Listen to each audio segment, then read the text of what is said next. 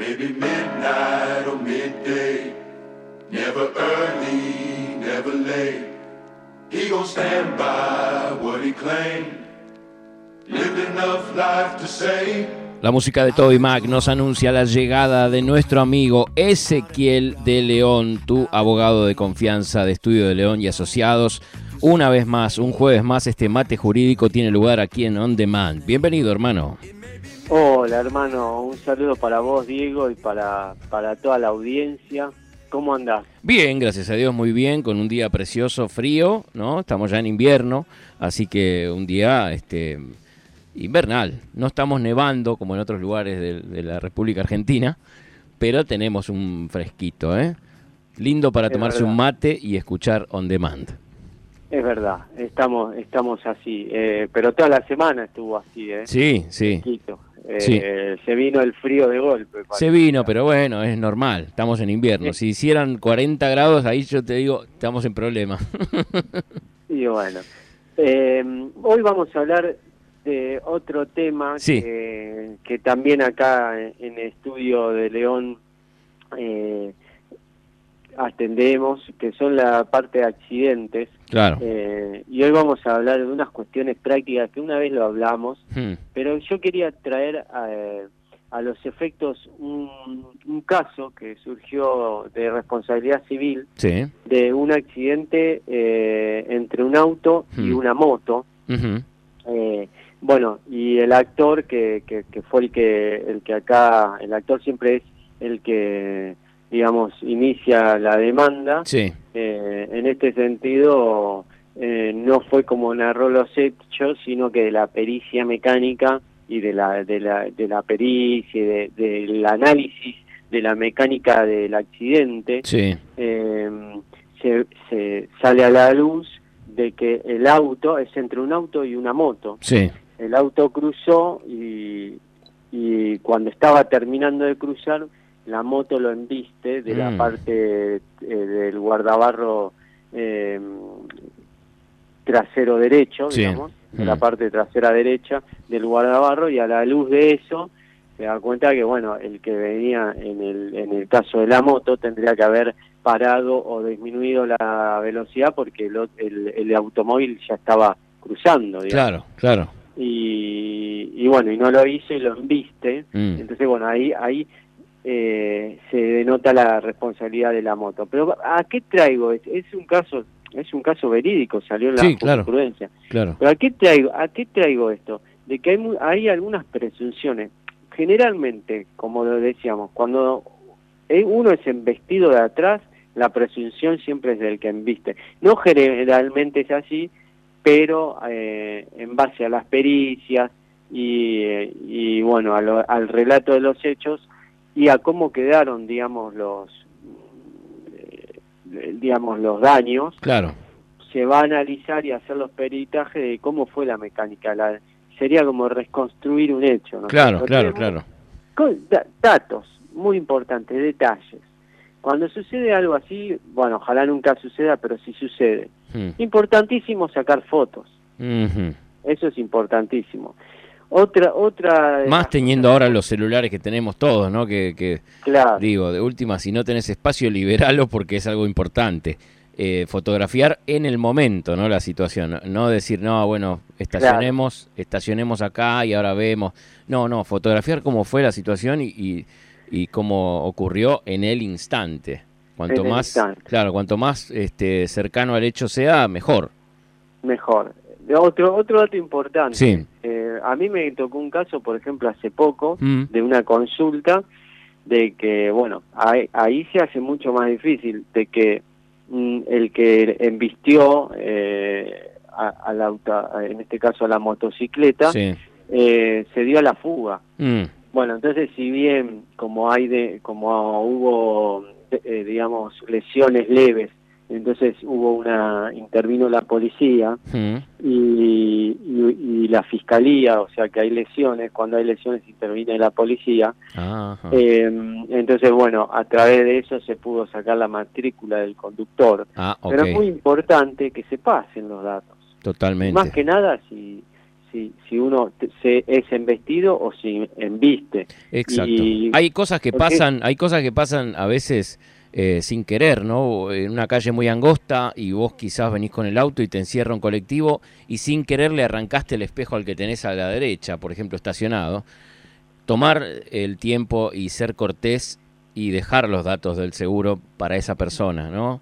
Digo, las personas que a veces están apuradas y le rompen el espejito a alguien que está estacionado eh, y el auto no, tiene a su dueño adentro, eh, tener la cortesía, digo esto como un consejo, ¿no? De, buen ser humano, dejarle los datos en el, en, el vidrio o algo y bueno, después seguir camino, pero si te ocurre eso, digo, cuando uno va manejando y de golpe te encierra un colectivo y le sacaste el espejito a un, auto que estaba estacionado, tomate el tiempo por lo menos de dejar los datos para que no tengan estos inconvenientes.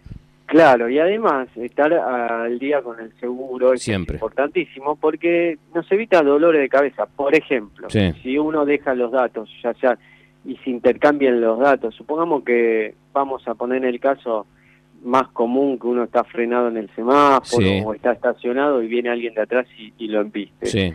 Claramente la responsabilidad es del que, eh, del que lo embistió, a no ser que eh, el que frenó, frenó de golpe, y, pero igualmente eh, el de atrás tendría que haber... Eh, Conservado una distancia prudencial, claro.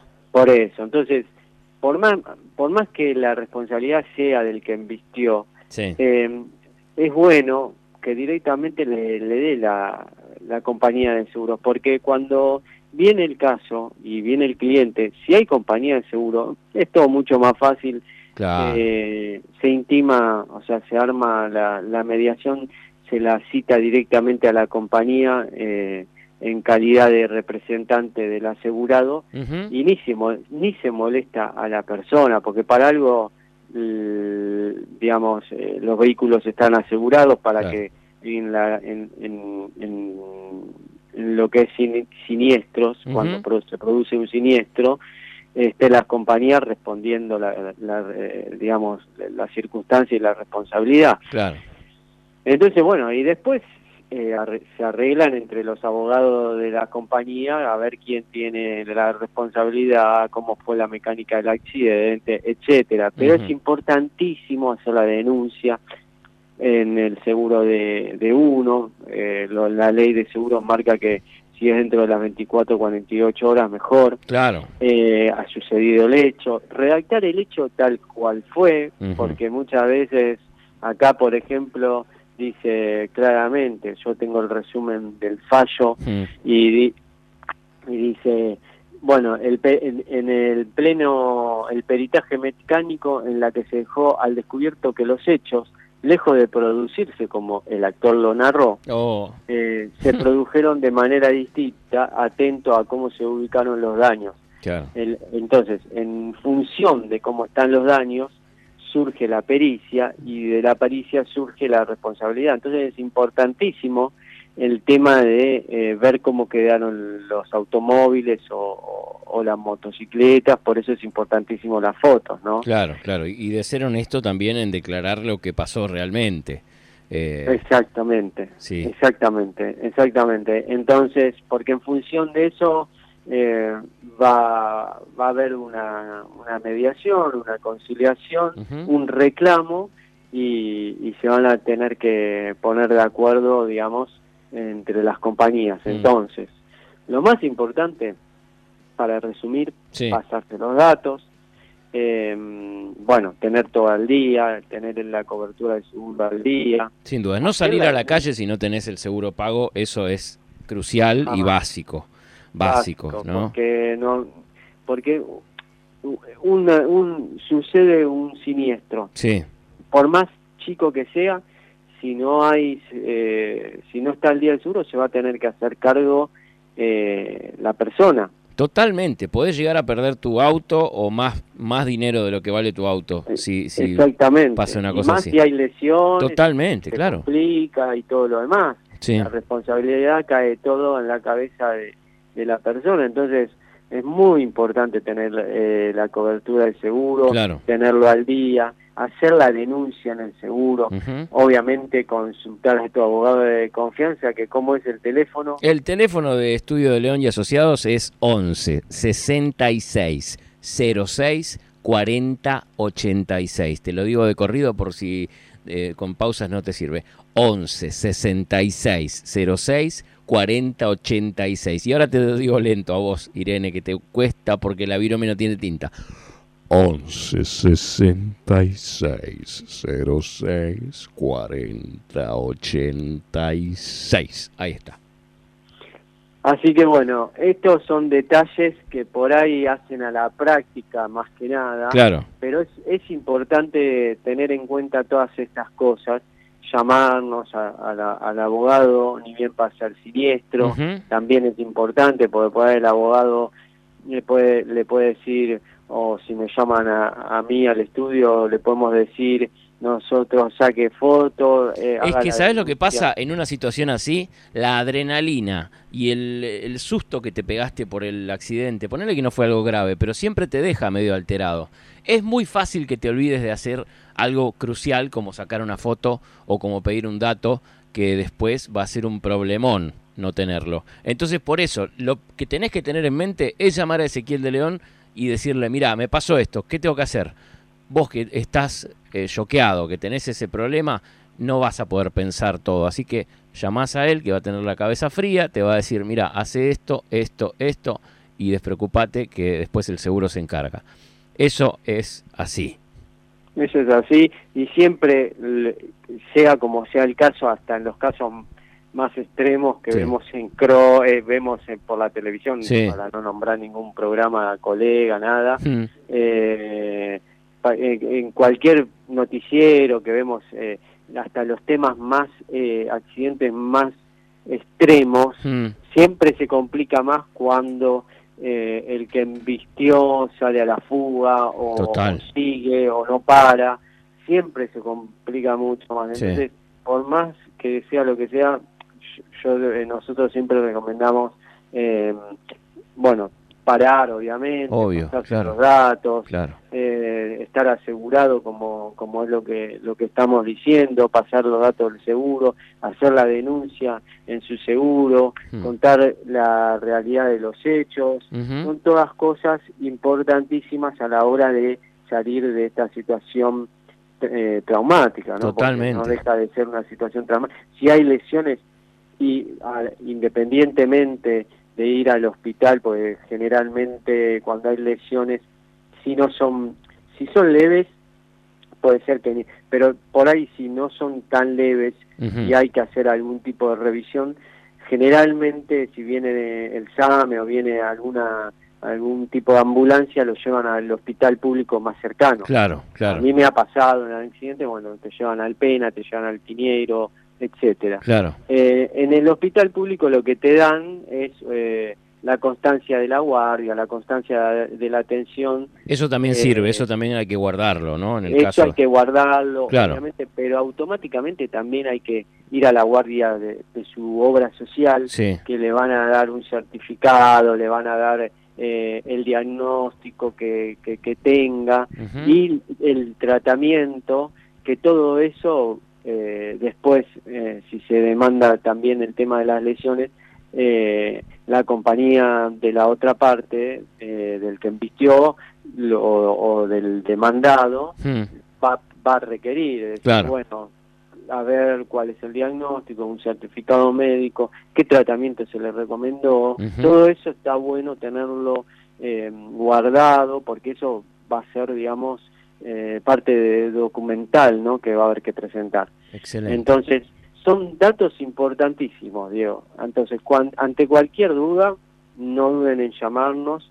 Inclusive nosotros estamos haciendo, no sé, lo puedo lo puedo comunicar hacia el aire. Sí, eh, claro, claro. Estamos haciendo tipo consultorio jurídico de todas las dudas que tengan Exacto. en el horario del programa de On Demand, en el programa de Diego. Exacto, de lunes a eh, viernes nos pueden enviar sus consultas al 11 28 11 de lunes a viernes de 14 a 16 al 11 28 86 0301 nos pueden enviar su consulta para que el jueves Ezequiel de León en persona les responda esa consulta aquí al aire en AMA.